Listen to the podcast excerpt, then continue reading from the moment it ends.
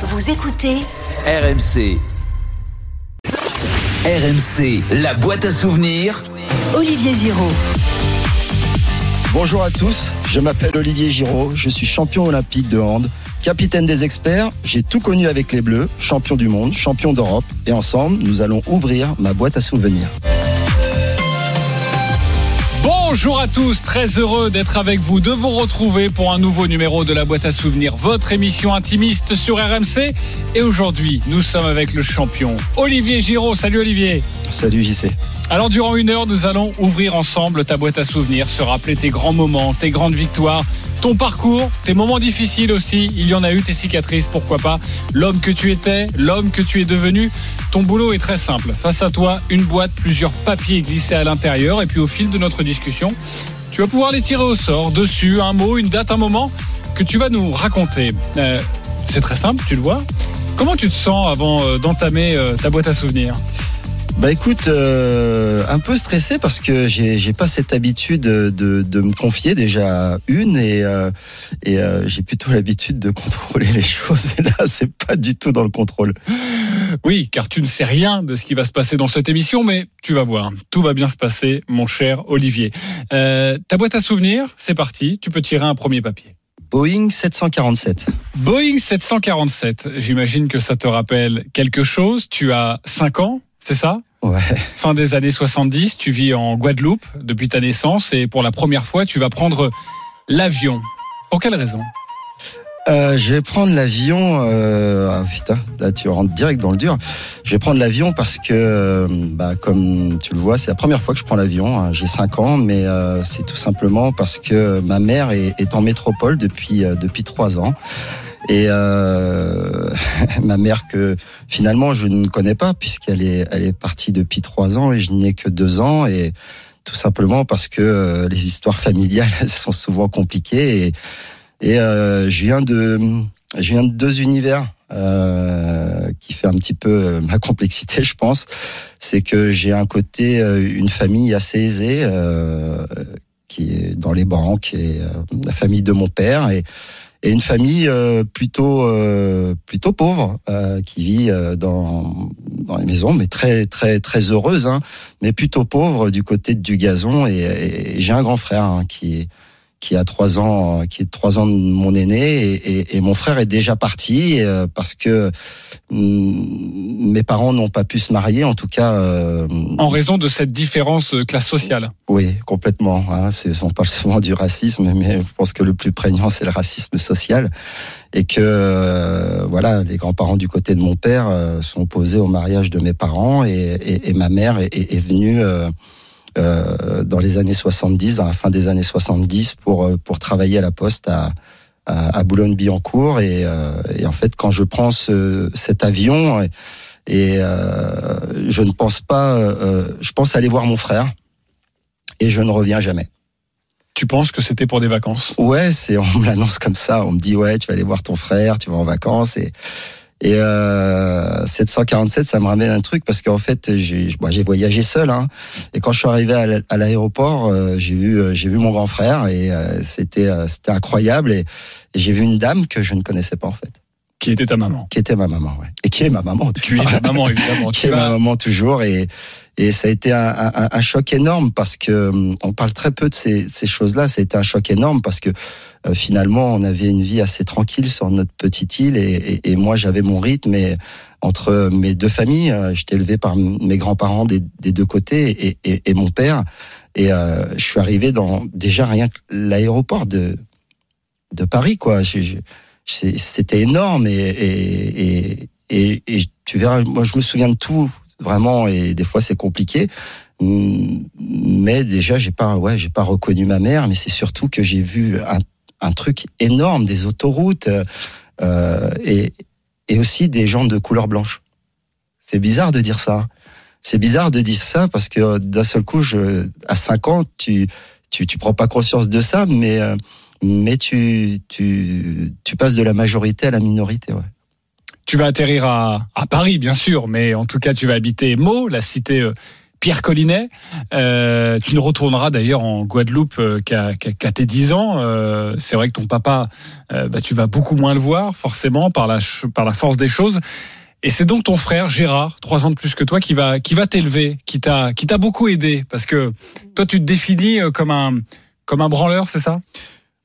Comme, comme un branleur, euh, mais je pense que surtout je me définis comme quelqu'un qui, euh, euh, pour euh, pour avancer, euh, euh, n'a qu'une petite vision. euh, pour euh, pour pas que le passé re- ressurgisse, euh, euh, j'ai complètement occulté le fait que je pouvais pas retourner et j'ai vécu cette vie qui était déjà pas la mienne. Et heureusement, j'avais euh, j'ai un grand frère qui est juste un, mec pour moi la personne la plus importante de ma vie tout simplement parce que ma mère nous élevait seuls et, elle allait travailler. Et, je rappelle, j'avais 5 ans, donc mon, mon frère avait 8 ans et, et, mon frère s'est occupé de moi toute ma vie. Euh, il a, il a, il a mis de côté la sienne pour s'occuper de son petit frère. Il, rentrait le midi, c'est lui qui me, qui me nourrissait, qui me, qui me faisait les repas. Euh, il a toujours été pour moi. J'étais, ouais, j'étais un branleur. Et, et en grandissant, ça s'est pas arrangé parce que euh, dès qu'il y avait un problème, c'est mon frère qui arrivait pour pour pour le régler. Et et, euh, et, et en fait, c'est avec le temps que je me suis aperçu que bah il y avait un mec qui était là et, et il s'est occupé de toi toute ta vie, quoi. Oui, bah c'est avec le temps que lui aussi s'en est rendu compte, parce qu'il n'avait absolument pas cette vision-là. On va écouter euh, Gérard, ton frère. C'était naturel, oui. C'est, quand on en a parlé après que j'ai vu que ça comptait pour lui et en fait moi c'était pour moi c'était normal. Euh, mais je l'ai pris euh, conscience, oui, j'ai pris conscience de ça, mais beaucoup plus tard en fait.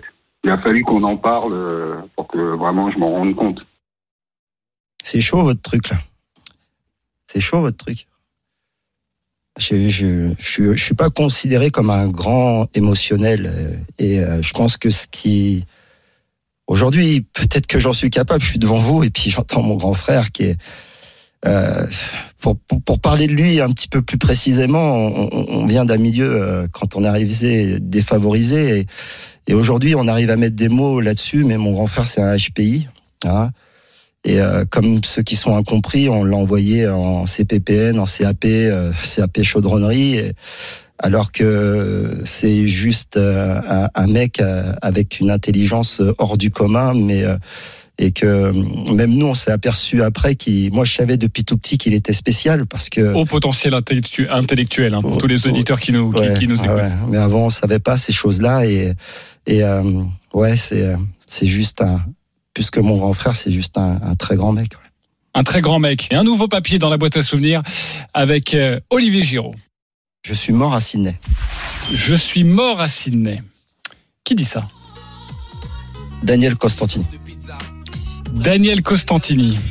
C'est en 2001, juste avant les championnats du monde en, en France. Et c'est quoi le problème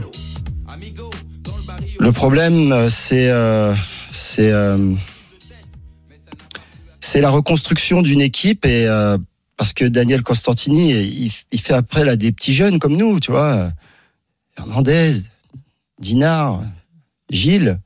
euh, mais euh, les Barjots, ils sont toujours là. Ils sont toujours là. Ils sont toujours forts. C'est-à-dire qu'ils sont dans notre championnat. Ils nous mettent des raclés et tout. Et, en fait, euh, la catastrophe d'Atlanta fait qu'il y a, deux choix. C'est soit il continue avec cette équipe qui est peut-être l'équipe la plus fabuleuse mais la plus difficile à gérer, euh, soit il fait appel à, des jeunes il fait appel à des jeunes et nous on a le poids de ces mecs-là sur le dos. On n'est pas eux, on est différents. Euh, on est plutôt les, gendres bien coiffés. Euh, eux c'était euh, c'était euh, ils étaient explosifs, ils étaient doués, ils étaient explosifs, ils, faisaient rêver tout le monde, hein, euh, même dans leur excentricité. Et, et, et c'est dur, on gagne pas, on gagne pas. Et donc Sydney, ça va mal se passer. On en reparlera de Sydney dans la boîte à souvenirs. Mais il y a 2001 et 2001, euh, eh bien Daniel Costantini vous dit, moi personnellement, je suis mort à Sydney. Daniel Costantini. Comme je leur avais dit mort à Sydney, je ne pouvais plus jouer ce rôle aussi important, aussi, aussi déterminant, au- au- aussi, aussi capable de faire des choix à la place des joueurs. Et je leur ai dit, moi, je viens là pour vous accompagner. C'est ma dernière compétition. Vous, certainement pas. Donc voilà. Mais d'ailleurs, l'impression que j'ai eue au départ, c'est qu'il ne me croyait pas vraiment, quoi. En disant, oui, on connaît Constantini, il a- c'est un Marseillais, il parle beaucoup, etc. Mais en fait, il va pas changer autant qu'il le dit. Non, il a tort. Il a tort. Daniel, quand il a sorti ces mots-là, on l'a, on l'a pris comme une grande claque. On s'attendait pas du tout à ce qu'il nous sorte ça. Et on est juste avant les championnats du monde. Ils vont En commencer. C'est juste avant que ça commence. Et, et là, on est euh, en- honnêtement, il s'est pas rendu compte du, du traumatisme qu'il a créé à ce moment-là, mais surtout de l'électrochoc qu'il a créé à ce moment-là. Parce qu'on l'a pris au sérieux, mais on l'a tellement pris au sérieux que ça s'est vu dans sa manière de nous manager. Et Daniel, on n'en a jamais échangé après, mais sans le faire exprès, il, a eu un management où, euh, incroyable sur nous. Ça veut dire que euh, on s'est dit euh, merde, le coach il nous laisse tomber. euh, c'est la première impression qu'on a eue. euh, euh, on est en France, on a une équipe moins forte qu'à Sydney. Il croit pas en nous. Euh, pour aller à Bercy, il faut être un minimum en demi-finale. On, s'est fait, euh, on s'est fait euh, juste euh, étriper euh, il y a quatre mois euh, de l'autre côté du monde. Euh, ça va être chaud. On va être, euh, on peut être la risée aussi du, handball. Et au final, cet électrochoc a, euh, si vous voulez savoir où s'est créé euh, les experts, parce que certains veulent s'appeler comme ça aujourd'hui, euh, c'est là que ça s'est créé.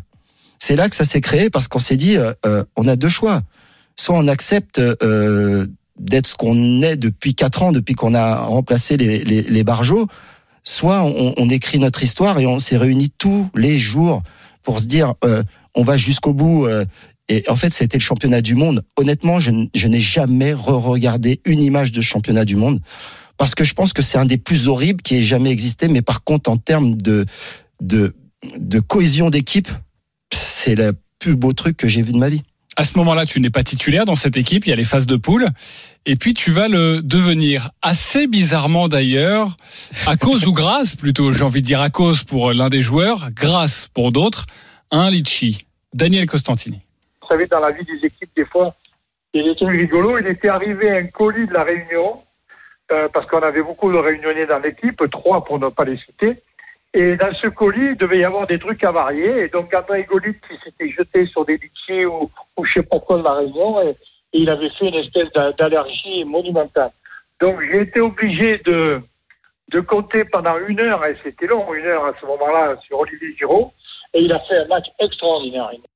Et ce match extraordinaire, c'est face à la Yougoslavie, à Nantes. Et c'est ton acte fondateur en bleu, j'ai envie de dire. Ouais, ça l'est, ça l'est parce que en fait, Daniel, il te donnait toujours une chance euh, de pouvoir briller. Euh, Pour dire un truc très clair sur Daniel Constantini, c'est le seul mec que je connaisse, le seul coach qui- que j'ai eu dans ma vie qui était capable de te dire que tu ne vas pas jouer, te l'expliquer. Et limite à la fin, t'as envie de lui dire merci, ça n'existe pas ce truc-là, tu vois. Et Daniel, c'était ça, tu vois. Et et, euh, et euh, moi, euh, Daniel, il avait ce truc, c'est qu'il te donnait l'équipe la veille. Donc tu savais déjà que t'allais pas jouer. Il te dit range ton frein, il te parlait comme ça et et, et, et, moi, bah, j'étais en, en chambre avec avec le gros dinar et et donc moi j'ai pratiquement je me couchais un peu plus tard quoi et quand je me lève au petit déj j'avais dormi 6 5 5 heures Daniel il vient me dire bah voilà elle est là ta chance c'est à toi de jouer et, euh, on, a battu et je pense qu'il s'y attendait pas l'équipe euh, qui nous avait euh, qui nous avait étrié à, Sydney en, quart de finale, l'équipe qui était responsable de, de tous les maux de l'équipe de France. euh, euh, et on est arrivé avec une, rage que j'avais jamais vue depuis que euh, je portais ce maillot bleu. Et euh, ça a été l'acte fondateur de pas de l'équipe de France. Et donc, tu vas pas forcément devenir titulaire, hein, parce que tu remplaces donc ce, joueur malheureux qui a mangé trop de litchi. Mais vous allez terminer premier du groupe. Le Portugal en huitième, ça passe. Qualification assez facile. Et puis en quart de finale, avant d'aller à Bercy, il faut passer par l'Allemagne. L'Allemagne qui vous avait battu justement en match de classement à Sydney. L'Allemagne qui vous était supérieure. Et là, il va se passer un truc dingue, Olivier. Ah, il se passe euh, des trucs juste hallucinants. Bon, j'y perds mon genou, moi, en passant. Euh, sacrifice.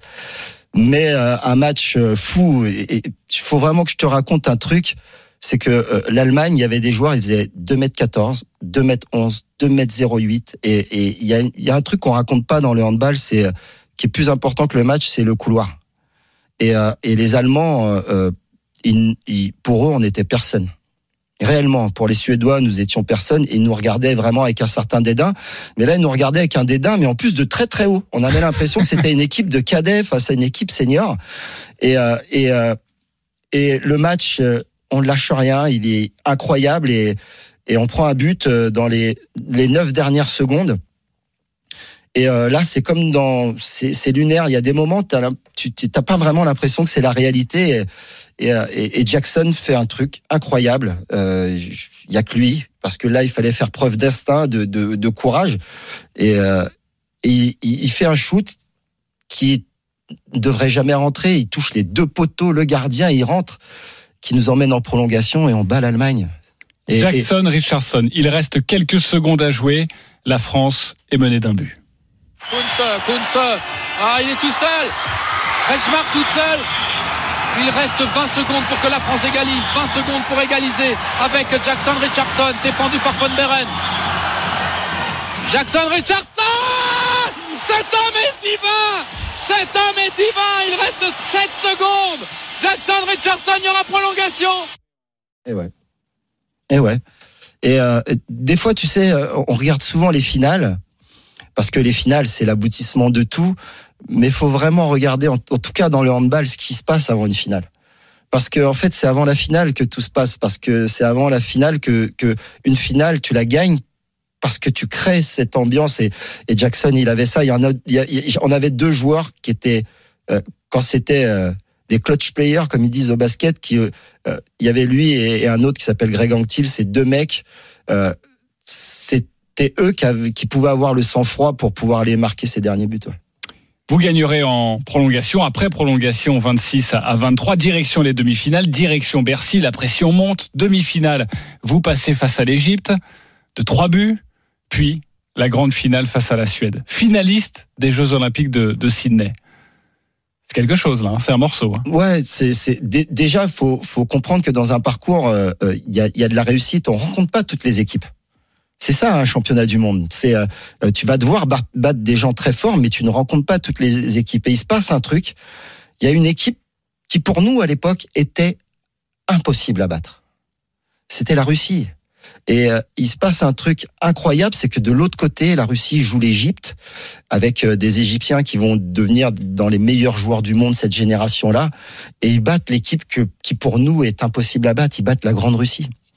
Et, donc on se retrouve à jouer la demi-finale contre contre l'Égypte, une demi-finale mais hyper dur à gagner. Non mais euh, juste un truc, euh, ça joue. euh, Bertrand Gilles il met deux balles dans la tête du gardien parce qu'il arrêtait tout et, euh, et le gardien bah il, est sorti et jamais re-rentré. Lui et Patrick Casal et on joue les monstres sacrés, les monstres techniques. C'est-à-dire que sur le plan de la beauté du handball, de la technicité, euh, c'est une équipe qu'on a passé plus de temps à regarder jouer, même quand on jouait contre eux. Mais ce jour-là, c'était hors de question. Ce jour-là, c'était hors de question et, et ça a été un match euh, euh, euh, juste hallucinant dans un Bercy euh, juste hallucinant. Juste, c'est un chaudron Bercy. Et il se passe ce qui doit se passer, la prolongation. mais pour aller en prolongation, il y a un mec qui fait un truc. Je, je- je te jure, aujourd'hui encore, on le, on le, on le regarde. Aujourd'hui encore, j'y crois pas. Bis repetita. On est en finale des championnats du monde à Paris, 21 à 20 pour la Suède face à la France. Il reste quelques secondes. Il reste maintenant 30 secondes, 34 secondes.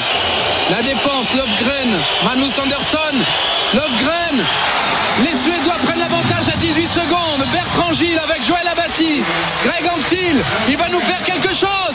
Et Greg égalise Fabuleux Les prolongations vont aider Prolongation Ragnès face à Bruno Martini. Oh Bruno Ça y est, 30 secondes. Tout le monde s'embrasse ici à Bercy, tout le monde s'embrasse. Et Greg en a rajouté un troisième,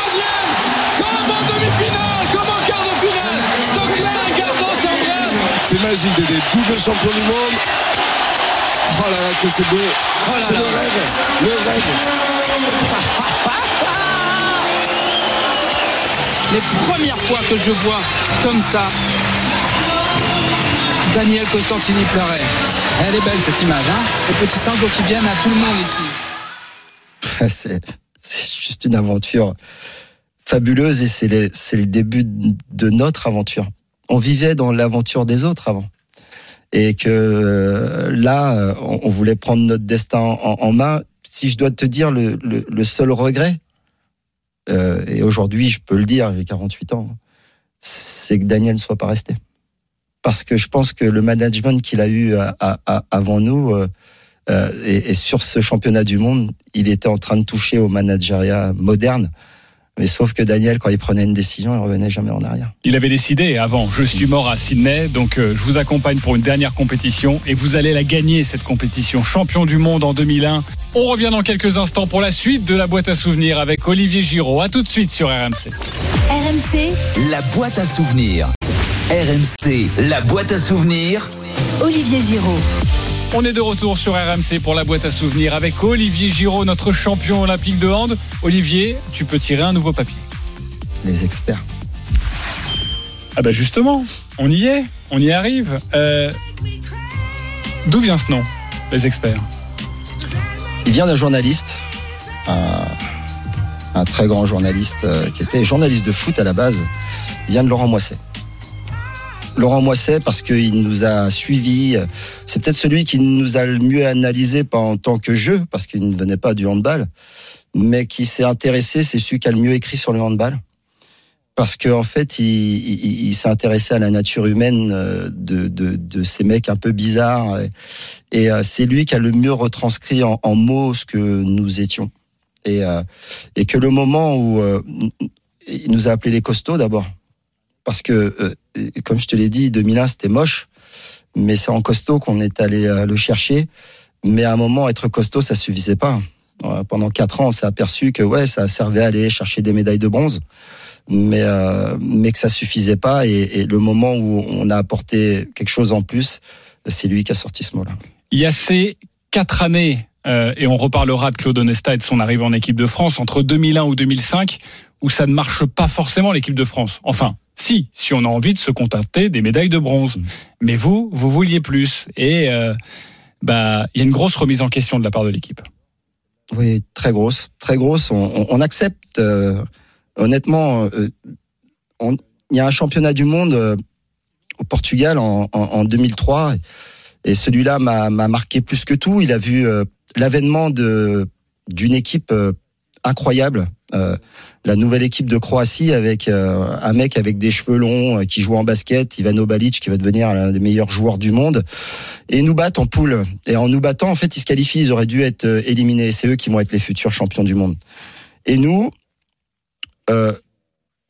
on peut être champion du monde sur ce. Et pour moi, c'est il manque quelque chose dans notre équipe, le management, le- les hommes. Euh, Mais euh, ça va pas du tout au point que cette médaille de bronze, euh, euh, elle, elle rentrera pas en France. Je, je la laisserai sur mon lit euh, dans, dans la chambre d'hôtel. Euh, parce que il y a des médailles de bronze que j'ai emmenées avec moi parce qu'elles valaient des médailles d'or, mais celle-là elle valait une médaille en chocolat, donc je l'ai pas prise parce que les médailles, moi, ce qui m'intéresse dans les médailles, c'est l'histoire qu'il y a à l'intérieur des médailles. Et donc, euh, cette remise en question, bah d'ailleurs, Jérôme Fernandez va, va nous en parler. Ton pote depuis très longtemps, le bataillon de Joinville, tu as même essayé de le faire venir à Massy, À Massy, finalement ouais. il ira à Toulouse. Bref, tu le connais depuis longtemps. Et 2005-2006, il faut penser aux experts. en janvier 2006, quand on se retrouve pour préparer l'euro, on, on revendique euh, un certain statut euh, à notre fédération euh, parce qu'on on a l'impression que, la communication autour de notre équipe euh, n'est pas suffisante. Euh, on leur demande en plus, on demande au directeur technique national euh, Philippe Bana de nous augmenter les, indemnités journalières. Et, là, Philippe nous dit, OK, moi je, joue le jeu, la Fédé joue le jeu, mais par contre maintenant, à vous d'assumer, à vous d'aller chercher des titres. À vous d'aller chercher les titres. C'est pas tout à fait ça. c'est pas tout à fait ça. Euh, tu sais, dans les équipes, il y a toujours le syndicaliste qui qui, euh, qui va réclamer pour toute l'équipe. Et à cette époque-là, bah, le syndicaliste, euh, bah, c'était moi. Et, donc, on négociait les primes. Et c'est vrai que depuis 2001 et depuis très très longtemps, il y avait rien qui bougeait. C'est vrai qu'on c'est toujours gênant de parler d'argent, mais on vraiment touchait vraiment pas grand chose. ça n'avait pas évolué depuis 15 ans. Et d'ailleurs, euh, il va se passer quelque chose dans cette revendication. Et, euh, et, et Philippe nous dit euh, pensez d'abord à gagner, et puis après on verra pour les primes. C'est ça la vraie phrase. Et on gagne. Et vous gagnez. Nous sommes à l'Euro 2006. vous battez l'Espagne, ça se passe en Suisse, hein, 7 euros, 31 à 23. On va d'ailleurs t'écouter dans cette image, dans ce son d'archives, car les Bleus sont champions d'Europe. Madame, Monsieur, bonsoir. La victoire en chantant pour euh, l'équipe de France de handball pour la première fois de son histoire championne d'Europe. Une médaille d'or bien méritée face à l'Espagne qui s'est inclinée 23 à 31. Les tricolores avaient des ailes, pas prêts à se laisser impressionner par l'Espagne. Les handballeurs français connaissaient le goût de l'or mondial. Les voici champions d'Europe pour la première fois. Et c'est aussi beau. On avait rêvé de cette ambiance, on avait rêvé de ces médailles. Et aujourd'hui, c'est plus des rêves, c'est euh, la réalité. Donc, il euh, n'y a rien à dire, c'est le bonheur absolu. Ça fait bizarre de s'écouter il, y a si longtemps. On a des fois on a l'impression que c'est l'ORTF. Hein. T'as vu les, les, les, commentaires, mais pourtant. pourtant c'était il y a 15 ans. Hein. pourtant dans ma tête, c'est j'ai l'impression que c'était c'était hier, que c'était super moderne. C'était. Euh, mais c'est surtout euh, il s'est passé des choses pendant le championnat d'Europe euh, euh, avant d'en arriver à l'expertise. On avait déjà commencé à, à, voir les changements dans nos euh, dans le jeu parce qu'on s'était approprié certaines choses, on avait enlevé certaines choses et et, euh, et en fait ça vient tout simplement d'un mondial avant où il fallait tout changer ou sinon c'était nous qui allions tous être changés, coach coach y compris et que la remise en question d'un coach, d'un staff et des joueurs a, a, a amené à ça. Et c'était euh, la la première modification du management euh, du handball en France. Daniel Constantini avait commencé sans le faire exprès en 2001. Euh, il a fallu euh, ans à Claude Onesta pour le comprendre. Hein.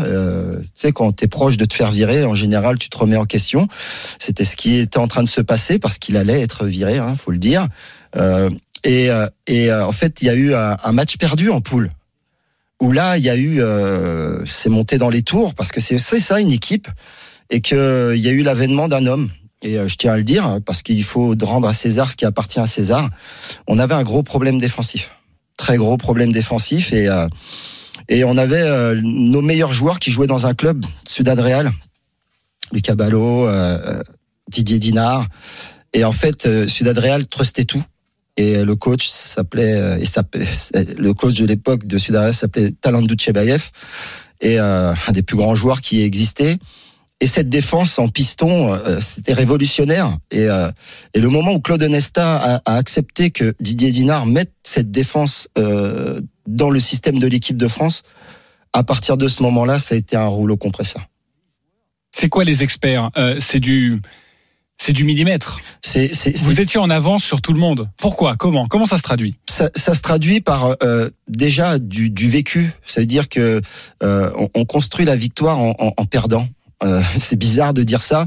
C'est comment on se relève de la défaite et, la force des costauds, c'est qu'à chaque coup dur, on, on, on avait envie de tout s'arrêter. C'est horrible de perdre. C'est horrible, c'est horrible. Et, on est toujours resté soudés. On a toujours trouvé le, euh, le, fil pour pouvoir se remobiliser, y retourner. Mais par contre, à un moment, on a compris quelque chose. C'est que nous avions le, talent mental. Voilà, cette euh, abnégation, mais il nous fallait rapporter quelques autres talents. L'expertise, c'est le mélange de tout. Et on a intégré des jeunes. On a même forcé à intégrer certains jeunes parce que Lucas Ballot, euh, il aurait pu ne pas rentrer en équipe de France. Et que euh, euh, euh les joueurs, ont, lorsque Lucas Ballot est arrivé, Claude voulait le faire jouer un petit peu dans un modèle. Et on a dit non, ce petit-là, tu le laisses. On veut qu'il joue comme. Et en fait, il y a des jeunes joueurs qui sont arrivés où nous, ceux qui étaient plus expérimentés, on les laissait faire. Et ce qui est incroyable dans les experts, c'est que on a l'impression que tout est répété, que les gammes sont répétées, que dès que vous faites une passe, c'est pour ça d'ailleurs qu'on vous appellera les experts, euh, les experts en, en, hommage, je sais pas si c'est un hommage, mais à la série télévisée américaine à ce moment-là qui passe, ça. Les experts, c'est que tout il y a une passe, tu sais qui est là. Une autre passe, tu sais qui est là. C'est ça qui est incroyable. ça, ça, ça, se voyait. Alors, ça, ça, on voyait ça à la télé comme quelque chose de talentueux. Évidemment, il y a du talent euh, dans l'équipe, mais euh, tout était orchestré. Ça veut dire que lorsqu'un joueur avait la balle, et quelle que soit l'action que pouvait faire ce joueur, tous les autres euh, bougeaient en même temps. On savait que si il faisait ça, toute l'équipe, c'était d'autres solutions. Et ce qui faisait que ça nous faisait gagner du temps. Par exemple, sur le jeu de transition, il n'y avait pas besoin de savoir où était placé un joueur. Et si le joueur était mal placé, c'était pas normal. Et donc euh, tout de suite, ils s'en rendaient compte. Et, et, et, et on a pris euh, pendant très longtemps avant que les autres équipes soient capables d'analyser ça. Et ben on a pris énormément d'avance. Alors le seul accro euh, des experts, euh, c'est euh, lors du championnat du monde en Allemagne en, en 2007. On est un an avant les, les Jeux Olympiques de Pékin. Demi-finale face à l'Allemagne et vous et vous perdez vous perdez d'un but. Oui, parce que le, c'est euh, voilà, on s'est fait broyer. On s'est fait broyer parce que on était expert dans, on était devenu expert dans le jeu, dans dans la gestion de notre groupe, mais on n'était pas devenu expert dans la gestion extérieure. On, on s'attendait pas du tout à, à ce que les Allemands allaient nous faire. Olivier Giraud aujourd'hui fait les grandes gueules du sport, mais sachez qu'avant il était aussi une grande gueule. Il se pointe en conférence de presse et voici ce qu'il dit. Ça arrive pas souvent au handball, ça arrive plus souvent dans d'autres sports. Mais on a eu euh, ce qui se fait de plus pittoresque et de plus ridicule euh, en termes d'arbitrage et en, en termes d'organisation de, compétition pour mettre une équipe euh, dans les meilleures conditions et, un peu se foutre de la gueule des autres équipes parce que c'est ça aujourd'hui. Ces Allemands-là, avec ce niveau-là, je pense que ça va être les premiers champions du monde qui ne seront respectés par aucune équipe par aucune équipe. Ça veut dire que dès qu'ils vont sortir d'Allemagne, ça va être à mourir de rire parce qu'ils vont prendre des 10 buts et ils seront respectés par personne à part dans leur pays. Ouais, c'est des mots durs. Légèrement. Hein. C'est des mots durs et euh, c'est des mots qui vont entraîner beaucoup de choses parce que quand ça, personnellement, je voulais arrêter de jouer.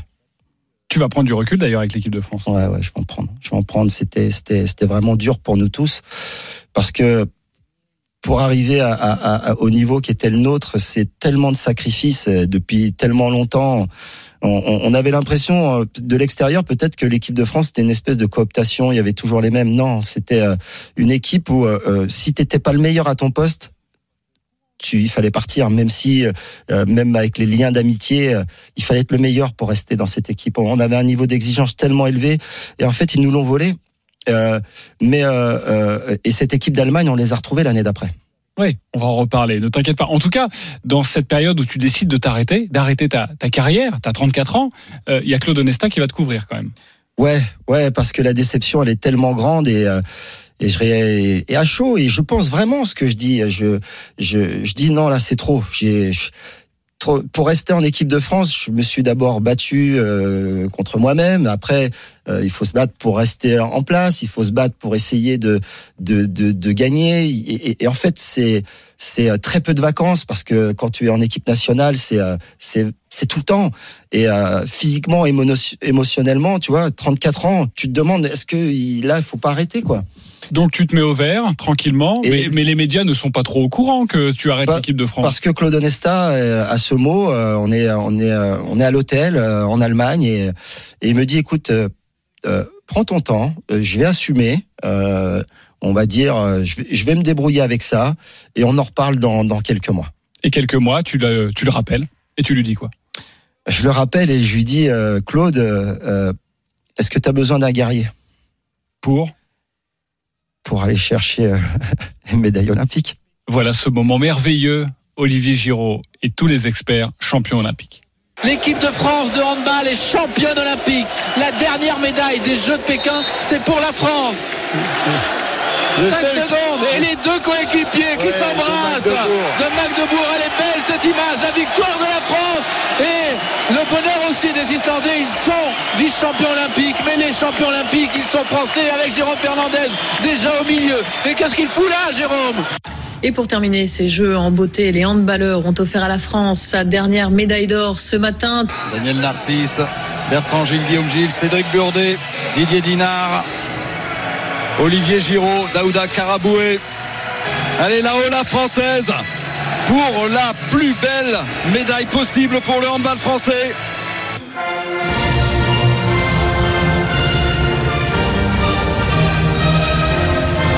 La Marseillaise à Pékin pour Olivier Giraud et ses copains. On a entendu euh, le commentateur, mais qu'est-ce qu'il fout là, Jérôme Fernandez? Ah oui, on pourrait se poser la question, qu'est-ce qu'il fout là, Jérôme Fernandez?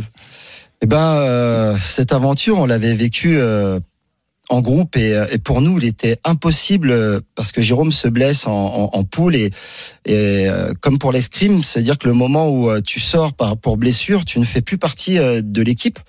Mais encore plus dur que ça, c'est que tu ne fais plus partie des médaillés. Et, et, j'avais vu cette expérience. Euh, de l'escrime avec euh, euh, les escrimeurs qui, qui, qui faisaient la gueule parce que leurs copains n'étaient pas médaillés et ça m'avait marqué. Je, ça m'avait marqué. Et nous, on, on- voulait voir notre pote sur le podium avec nous, tu vois. Il, il était hors de question qu'il rentre en, en, en France. Il, il est resté, il nous accompagnait, il était avec nous sur sur sur les matchs, sur les entraînements. Et on lui a dit tout simplement, mettons sur vête, quoi. Et, euh, et, et il descend et, et le moment où on doit rentrer, euh, il y a. Vous êtes dans le couloir, vous attendez pour la cérémonie de remise des médailles, vous êtes dans le couloir du stade et il va se passer quoi? Eh ben en fait, euh, les organisateurs arrivent, euh, des, des Chinois arrivent et, commencent à compter, regardent les numéros et, ils disent non, c'est pas possible, le monsieur là, il peut pas rentrer.